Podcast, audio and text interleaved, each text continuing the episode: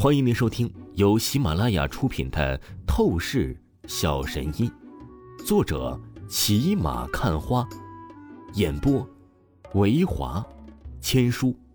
此作品是精品双播。如果你喜欢的话，一定不要忘记订阅哦。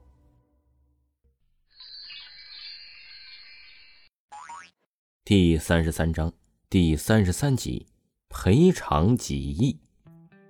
王峰将张奎秒杀了，堪称残暴碾压的战斗，这无疑是出乎其他人的意料，但实际而言，这却是再正常不过的事情了。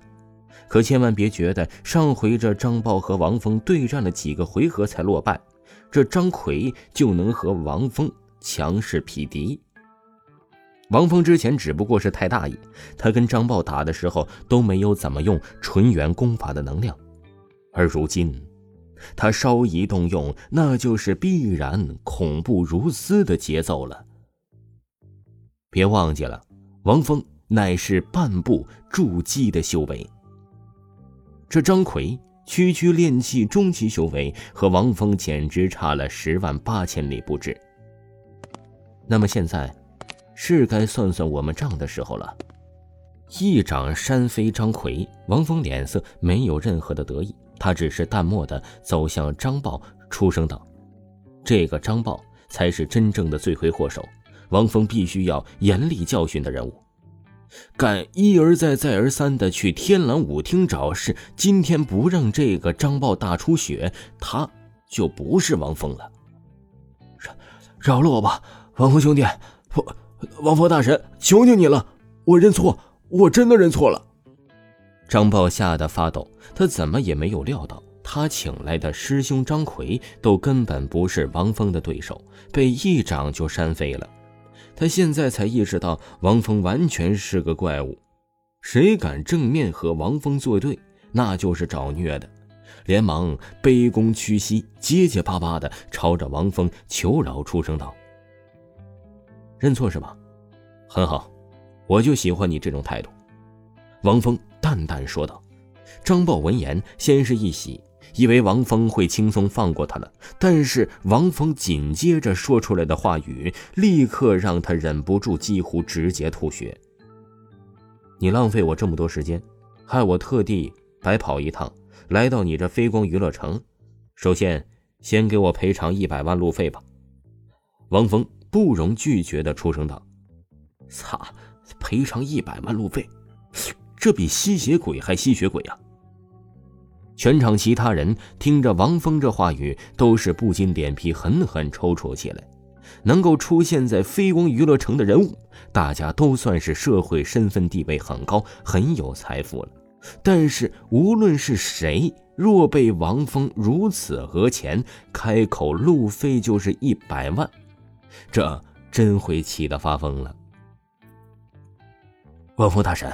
你这，哎，张豹很是为难的出声道：“他甚至要哭了，宰肥羊也不是这么宰的呀。”怎么，你不愿意赔偿我一百万路费吗？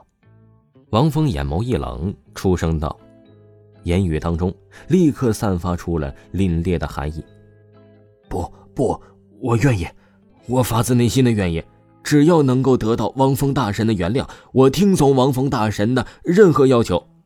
张豹感受到了王峰的寒意，害怕的几乎要小便失禁了。尽管钱很重要，但他更加没有勇气去承受王峰的报复。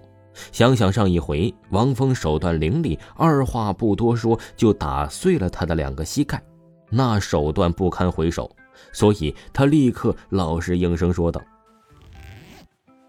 话语才刚说完，他就命令下属拿一张存有一百万的金卡交给王峰，并告知王峰密码。嗯，很听话。算完了我的路费，接下来再算算天蓝舞厅的事情吧。王峰接过了金卡，点了点头，又是出声道：“我这个人处理事情一向不喜欢拖沓，很干脆。这样吧。”你今天让天蓝舞厅损失了多少钱？各种类型全部算上，然后总数就直接翻二十倍赔偿，那么一切勾销。二二十倍赔偿。听着王峰这要求，张豹直接要晕过去了。要知道，张豹今天带人去天蓝舞厅进行破坏，因为有着师兄张奎的底气，他可是没有任何的留情，几乎把天蓝舞厅摧毁为了废墟。还有几十个服务员也都是打成了重伤啊！可以说，算个总数金额，大概率至少超越一千万，而这一翻二十倍，我去几亿呀！任张豹再有钱，几亿对他而言那也是非常大的巨额了。让他赔偿这么多，无疑是在他身上一刀刀的割肉，超乎想象的痛苦折磨。妈的，别在那装晕！我告诉你啊，今天不一次性把赔偿金额付清，我让你直接晕上一辈子，永远都别醒了。王峰看着张豹晕过去的样子，立刻眼眸凌厉，手掌一动。一根银针飒射而出，刺向张豹的身体穴道。令张豹立刻剧痛醒过来，而紧接着他便是丝毫不开玩笑的警告说道：“是，王峰大神，我明白了，我保证会将天蓝舞厅所有的损失金额二十倍赔偿。”张豹低着脑袋，他明显很不情愿，但是他不敢违抗王峰，只能应声说道。算你识相，王峰挑了挑嘴角，淡淡出声道：“再见了，飞光娱乐城的傻逼们，欢迎你们不断向我送钱。”嘿嘿。王峰话一说完，就是直接转身离开，不再理会张豹。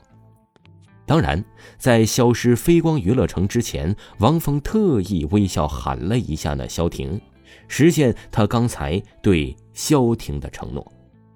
王峰将那一百万的金卡送给了萧婷，并且告知萧婷密码后，王峰便是彻底离开了这飞光娱乐城，开始返回许晴的天蓝舞厅，去向许晴报喜。